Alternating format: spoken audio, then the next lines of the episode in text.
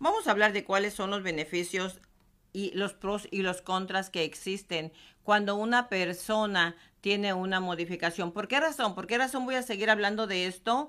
Porque hemos recibido muchas llamadas en la radio de personas que están dudosas o tienen preguntas acerca de qué tipo de modificación tienen. ¿Por qué razón?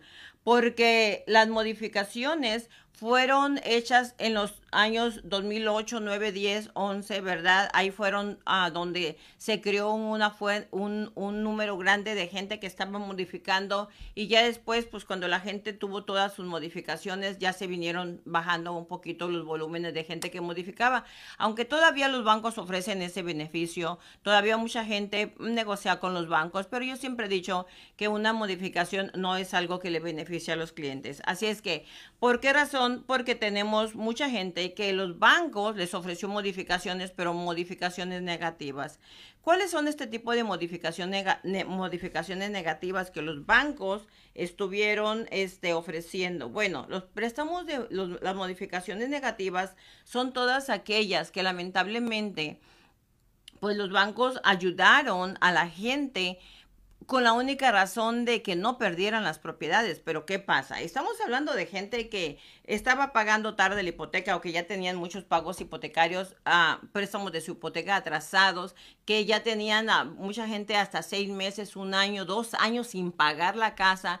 Entonces entraba el banco en acción y le ayudaba a cada cliente caso por caso a modificar su hipoteca. Algunos les ofrecían ah, técnicamente, les ofrecían este um, extenderles el término a 40 años. Algunos les ponían, les evaluaban la propiedad, si estaba la propiedad devaluada. Entonces lo que hacían ellos era que lo que, lo que, la, lo que la propiedad estaba sobrevaluada, un ejemplo, si ellos debían 300 mil, o 400 mil. Vamos a poner un ejemplo de 400 mil que era el averaje y la propiedad valía 200 mil. Entonces lo que el banco hacía era que la diferencia entre lo que valía en ese momento la propiedad y lo que era la deuda, que casi todas las hipotecas se pusieron en ese, en ese territorio, en esa parte donde estaban upside down, donde estaban devaluadas.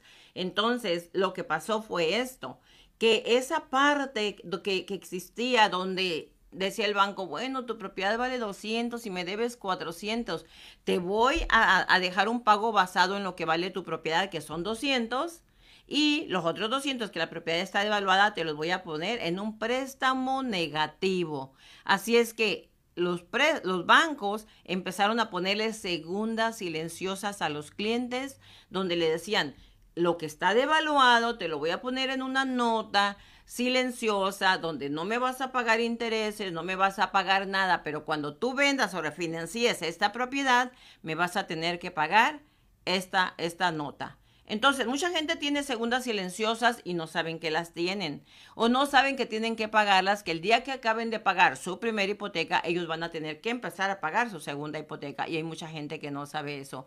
Pero también hay gente que no sabe que sus hipotecas o sus préstamos les dieron término de 40 años. Hay mucha gente, casi un 80% de las modificaciones que se hicieron, que las hicieron a 40 años. Así es que todo eso tiene que saber la gente que tiene una modificación. Aparte de eso, hay préstamos negativos. ¿Qué significa préstamos negativos? Que de todo el pago mensual que la gente hace, se les va yendo el principal 100 o 200 dólares. Eso está terrible. Y mucha gente lo está haciendo. Mucha gente está pagando, está pagando estas hipotecas negativas y no sabe que tiene hipotecas negativas. ¿Qué es lo que ocurre? ¿Por qué estamos hablando de, de gente, de clientes que tienen modificación?